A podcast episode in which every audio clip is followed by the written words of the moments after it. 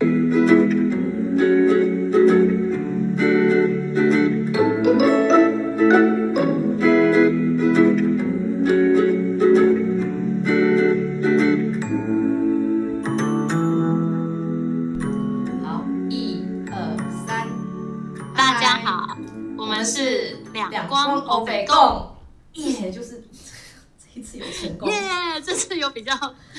整齐了一点。对，好了，我们台呼渐渐的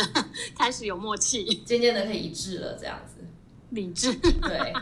好嗯，因为今天是绿宝石石之之光，光，对，绿宝石之光，大家都会一般来讲的话，都会在意在它那个丰盛啊什么之类的。我们以前对，上光课的时候，绿宝石之光啊，桌老师好像会特别拿比较多的点心出来给大家吃。啊，真的吗？你们有那种习惯吗？没有，因为我们就是叫都叫大家自己带零食。所以你们是 potluck 一家一菜这样子。可是学生真的很喜欢绿宝石之光啊，嗯因为他跟 沟通，他跟哎，绿宝石之光来了，进入你的喉咙。对绿宝石之光侵入我的喉咙。哎、学生真的很喜欢绿宝石之光，因为它跟沟通、创造还有什么嗯丰盛有关，主要是丰盛嘛，所以就让这个光成为这个光课里面的 idol。就是看荣登第一名，受欢迎。对，因为嗯譬如说我们以前停课不是也都会算说停在哪一周嘛，嗯，然后停在紫光，大家就改改脚啊；停在绿宝石啊、薄荷绿这种绿色系的，大家就觉得哦，可以停久一点没关系。比较受欢迎的是金色之光、绿宝石之光、薄荷绿，在我的班其实还好。哦，真的吗？我同我的学生很喜欢薄荷绿耶，他们说因为就是接近大自然呐、哦，他们说薄荷绿之光其实就是金色光加绿宝石之光，就变薄荷绿之光的样子。对呀、可是这最受欢迎的光怎么在你们班变负负得正？负正正得负。对，正正得负。绿绿宝石之光啊，不是绿宝石，薄荷绿之光啊，在我们在我自己的体验当中啊，比起新，因为它是新生嘛，就是 fresh 跟 renew 的那个更新的那个能量嘛，对啊，春天的气息啊。但我体验到的更多，通常是生产前的认那个分娩痛，就是我懂，对对对，有一些就是学员，他们确实是会觉得，因为要更新之前就要先断舍离一下。对，就是你知道，好像脱完皮很像那个新蛇这样子，很愉快的往前爬，有没有？嗯没有，我经验到绿宝石之光，通常是那个还在那边挣扎，就脱不下来，嗯嗯，然后脆嗯弱这样，因为它是创造跟新生嘛，加上嗯金光的转化，那我们就要，那我们先回来讲这个创造的部分。好好好，丰如何创造丰盛？那个阵痛我们晚一点再来，我们等那个第几集？第十、十一、十二集啦。对，第十一集吧 对对，对，我们先来快乐一下，然后下一呃过几次录音的时候，我们再来阵痛。对，好，不要那么快启动这个阵痛的能量，对啊，但是绿宝石是确实是一个很舒服的光啦。嗯，但因为像刚我不是就喉咙卡住嘛，真的很绿宝石。嗯我哎上一集我记得我是不是有讲，我有学生在那个绿宝石之光的时候说，你再不再不上课，他就要噎死了，因为他那个礼拜不论吃什么都会噎到，喝水都会呛到，所以他一个礼拜他都觉得说。天哪！我会被这个绿宝石之光弄死，光害已经上升到致命喉咙。部分全部卡住，而且物理性的卡。说到说到喉咙跟绿宝石之光啊，绿宝石之光在那个英文课本里面是 emerald，就是祖母绿或翡翠这样子的东西。然后我记得我二零一九年那时候一整年不在台湾嘛，我那时候一路就从印度，然后印度的下一站我要去那个爱尔兰，我不知道那反正就是要去爱尔兰念语言学校。但因为我又不想找代办，所以我就是自己上网，自己挑学校，然后自己跟每所学校联络。所以我在印度的时候就在忙着选爱尔兰的学校，然后跟爱尔兰的语言学校联就是通信。结果我那时候发现，爱尔兰他们有就是我要去都柏林，都柏林有好几所那个语言学校啊，嗯，其中有一所就叫 Emirate，哦那一所学校就叫绿宝石。然后我那时候就心想说，哦，这难道是莫基瑟德天使圣团给我的暗示吗？我要报名这一所吗？指引。可是语言学校在那个地方的价差落差非常大，甚至可以落差到超过四成。就是有的学校的学费是另这一所学校学费可能是另外一所学校的学费的四折，就是甚至低于一半哦。那啊，差这么多，对，价差非常非常的大。嗯，然后我就，然后 Emirate 是里面最贵的一所，而且它价格很，就是折扣很硬，打不下来这样子。啊，对，然后我难免会受到那所以个，你秉持着光的指引，对，就是最后我就觉得说这可能是上师给我的指引，而且我觉得语言学校跟绿宝石之光很合啊，它就是沟通对呀、因啊为，都是喉轮呐、嗯。然后沟通啊，对，对。所以最后就硬着头皮去刷了卡这样子，卡给他刷下去，我都已经三十几然是走在光中的对，习修者。我都已经三十几岁了，难道还不值得这八万块吗？就刷卡给他刷下去。对，绿宝石之光有，那时候就觉得好丰盛，刷下去这一笔钱一定就是没有问题的。嗯，对，然后果然我在那所学校其实真的是蛮愉快的。对，嗯，哎，我觉得蛮好的哎，因为它这个绿宝石之光的那个原学校，它除了跟这个喉轮就是绿宝石跟就非常跟光刻很很契合啊，对。对首先它跟喉轮，然后再来它，你刚刚有讲到，就是我就不值得这八万块吗？对，对不对？它跟丰盛的意识也很，就是完全连接到哎、嗯，真的是光的上是指引你去的，我觉得，对。嗯你要想，如果那个价格低过一半啊，另外一所学校同样的就是时间啊什么，这他开给我，他开给开给我的学费报价是三万多，哦差就差差这么多，对啊，就是差到四成以下，就是价格只有它原本的四成这样子。对，所以这个大概是我生活当中现在可以感觉到跟绿宝石之光比较有关的东西。嗯，对对，我觉得刚刚讲到那个丰盛意识这件事情，嗯像坊间也是有蛮多课程都在推丰盛嘛，嗯就是丰盛的课非常的多。对，然后，即使没有身心灵啊，这些什么如何理财致富啊，如何存股啊，如何教你就是怎么样怎么怎么样理财的这些书，也都一直一直都是大众所热爱的。教你看懂财报，看懂 K 线。对对对，然后嗯像我觉得人生大概三十岁前后就是一个嗯事业的冲刺期嘛。对，然后像过去几年，我觉得也我一我也一直就是很努力的在拼事业，嗯。然后同时嗯也蛮多人找我去做直销。嗯。然后有一次就是说有一个朋友他找我去听一个直销钻石的分享，然后我就想说钻，石是人，嗯？钻石是人，那个人做到钻钻石的石是他的那个级别，就是他哦。已经在这个直销做到钻石，就是最高级别。哦然后那种钻石的收入可能一个月都是三百五百万的，OK 好，嗯。对然后 对，然后他就说那个钻石他要就是做一个内部的分享，嗯。然后只有找。少数的人觉得就是哎、有机会可以突突破啊，有机会可以就是成为那个比较高阶的直销的阶级的人，然后就有人找我去听，我就想说，哎，如果一个人他可以在一个团体当中做到一个很高的阶位阶，嗯那他一定是有他的可取之处，是值得学习的地方。对，因为通常你要，嗯，不论我觉得各行各业都一样，只要你能够做到比较，呃。在这个行业里面崭露头角的话，嗯它一定不是只有销售力，它一定会有很多的人情世故啊，还有各种的细节嗯的部分，它一定有值得学习的地方。所以那时候我就觉得说，哎，钻石的分享、哎，而且就是不是对对外那种几百个人的那种模板式的，它就是一个小小的座谈会。那我就觉得说，哎，那我可以去听听看。嗯然后当然就是钻石，他就有分享很多怎么样在这个直销里面经营的一些技巧啊，嗯还有他一些待人处事的方式啦。然后，但是最后他就问大家说：“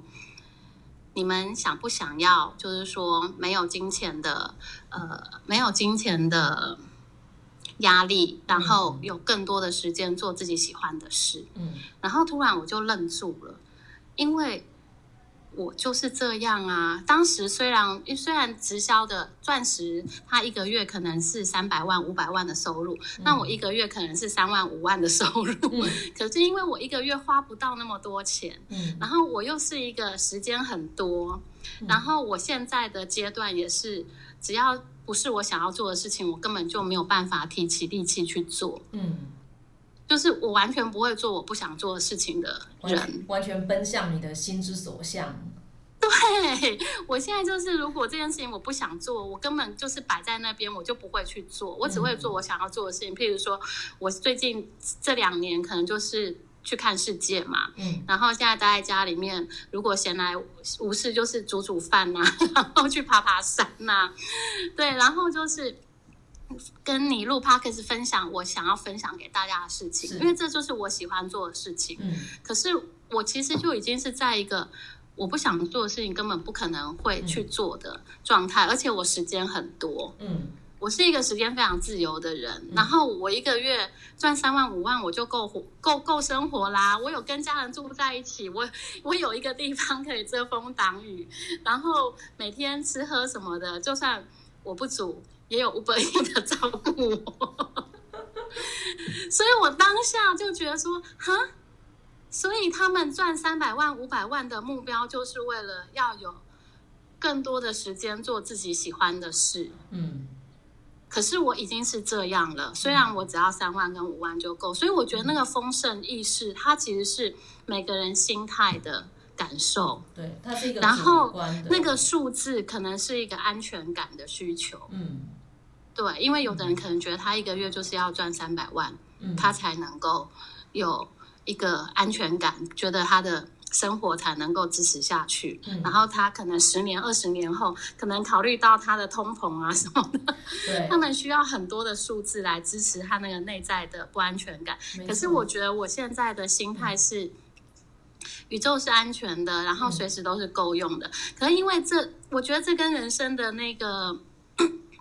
经验，还有就是像我们喜修光嘛，常常都会叫我们要呃有耐心，嗯然后要活在当下。嗯然后这个活在当下，我觉得其实是需要练习的。嗯然后像我现在可以觉得说，哎，如果我的嗯存款有一一定的数字，嗯然后不是那种三百万、五百万，甚至有些人规划可能要什么一两千万、五千万才能退休这件事情。但是因为我真的就是经验到非常非常的多次，就是当我的存款快要清空的时候，嗯自然而然就会有个案，然后就会有课程可以开，或者是刚好会有一笔意外的意外的金钱收入。嗯然后我这样子实验了三年以上，就是在这个疫情期间嘛，嗯其实其实没有什么在开课，也没有什么太多的收入，是。可是我到现在还是过得很舒服。你颇有一种就是我也不知道钱从哪里来，但是钱就是来了。真的，真的是这样，因为嗯以前会非常的头脑的觉得说，我一定要每个月就是要工作多少，然后要要要开多少课，然后要嗯。卖多少产品，然后需要跟谁合作，然后就是非常非常多的规划。嗯。因为可是现在真的是因为这几年就是莫名其妙懒懒散散，然后可能就是之前有的一小笔存款之后，我就开始懒懒散散，但是这两三年来真的莫名其妙就有钱了。我觉得你形容的这个境界啊，确实很绿宝石之光。我我我自己在你一边讲的时候，一边回想，绿宝石之光确实有一种很生命力的感觉，就是很像你看过那个行道树上的树啊，那个树根它到最后都会撑破那个地砖，因为大自然、嗯大自然的生命力是没有在管你怎么规划它的，它就是就这样长起来了。然后河流啊也是这样子，所以你讲说，例如说钱花掉了，就会有一个不知道哪里的钱补上来，然后它也没有办法被规划，就是好像也不是说我规划我今天开课我赚多少钱，刚好去缴对拿一个什么贷款什么之类的。可是自然而然，这个东西很像一个萝卜一个坑，你知道那水流过来啊，它自然就是会把洞一个一个填满，然后填满之后它就去填下一个洞。对，对，没错，所以我就觉得说这个真的需要练习，因为嗯，一般人你要就是叫你就是闲在那边发慌，可能一个月就受不了了吧。没错，因为像我以前也是那种，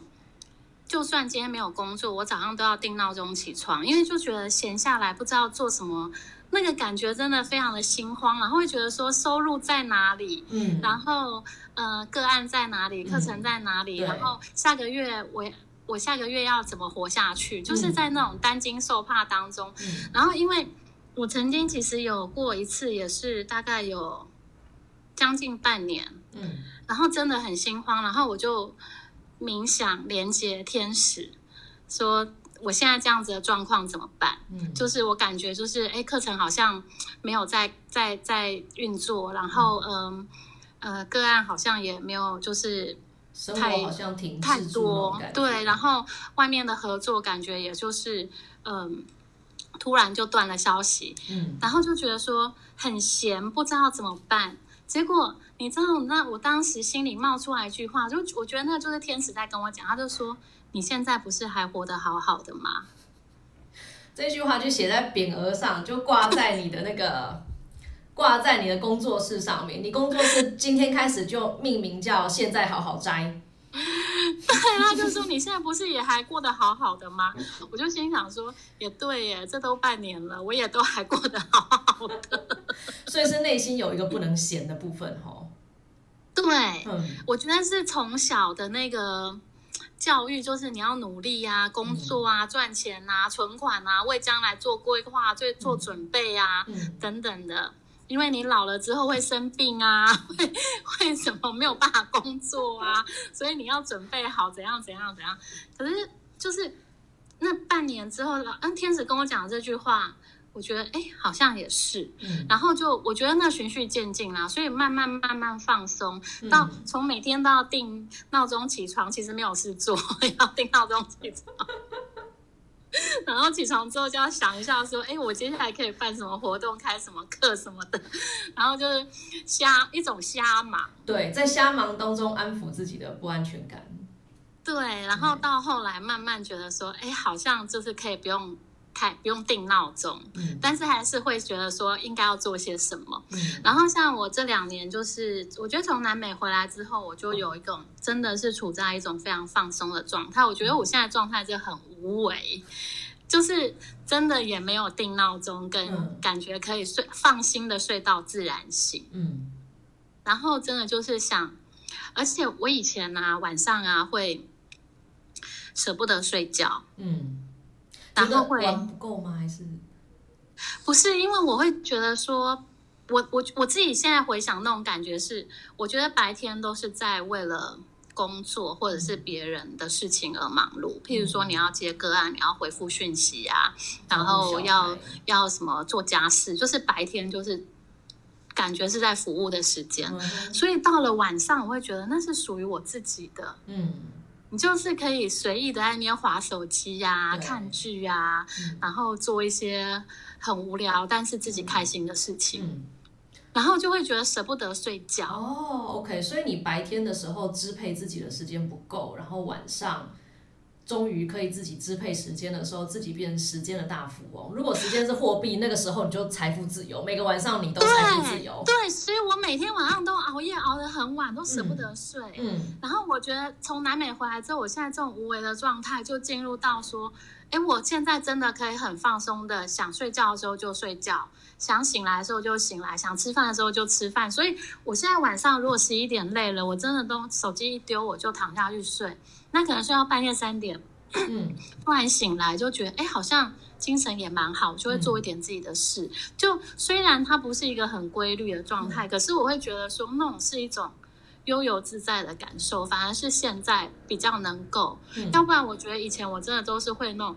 白天做事，然后晚上不想睡，那种还是有一个不安全、跟匮乏、跟补偿的心态在。嗯，所以你也开始练习把玩另外一种资源，就在之前可能是练习把玩金钱，然后现在开始把玩时间。对，我觉得这是需要练习的。没错，就是我觉得资源的保护啊，这资源的保护不光是指保护自己的钱，也还包含了保护自己的时间、跟精力、跟情绪吧。我觉得还有爱，这些保护都是真的是需要练习的。对，嗯好哟，然后我想要来就是讲一下课文当中我比较有感的部分。好，然后我的这个，哎，我的课本是旧课本，所以是一百零八页。嗯，最下面那一段，它是那个讯息一勃朗宁的讯息的第一二三第三段。如果有读者是新课本的话，可能要找一下在哪里。嗯那一段是呃，我念一下好了。经由创造力，你会找到自己的平衡点。当你未能完整的表达出你自己时，就会产生偏颇的感觉。让文字、音乐、艺术创作自由的畅流出来吧。灵魂必须表达自己，不要压抑这种需求或把它隐藏起来。好，然后哎，我今天也是对这一段还蛮有感觉的。我当时也是看了那个，当你未能完整的表达自己时，就会产生偏颇的感觉。嗯，你要先讲吗？很喜欢这个。嗯，那你先讲。好那我讲别的。好，被我先占走。然后，然后我想要回应一下，因为我就是昨天正好在读那个《与狼同奔的女人》，她读、读到卖火柴的小女孩这个故事。然后，因为那个《与狼同奔的女人》作者啊，她本身是一个女性主义者，所以她的那个童话的分析跟一般人不太一样。他的童话分，他很，例如说那个像童话故事，它其实很，它有很多是带有那个基督教背景或者是基督教意象的东，就是有宗教意象的东西。到那个平克拉斯这边的时候，就这个作者手上的时候，他都变成了，他就用女性主义的角度去分析这个故事。然后他在分析卖火柴的小女孩的时候，他会说，这个其实就是一个创造力被滥用，然后被滥用的状况。卖火柴的小女孩是一开始她发现她从一个地方可以用半便士买到的那个火柴，可她到街上可以用一便士卖掉，所以她就是进货，她就是去一个地方买比较便宜的火柴，然后到大街上兜售火柴。然后根据那个故事的原文，她说。只要她卖火柴卖的够多，她那天晚上可以买到一些面包皮，嗯，然后那一天她就可以吃了面包皮之后才去睡觉，嗯，然后那个作者的解释，然后卖火柴的小女孩的故事就是她在很冷的冬夜卖火柴，然后她在三根火柴当中看到幻象，第一个幻象是温暖的火炉，第二个幻象是超肥的火鸡，第三个幻象是老奶奶，然后她就被她奶奶接走了，然后第二天她就是冻死在街道上。嗯，然后那个作者解释说，火焰啊，他说这个女孩手上拿着的火柴，其实就是她当下最需要的东西，就是温暖，就是火焰。可是这个女孩子一开始的时候却想要把火柴卖掉，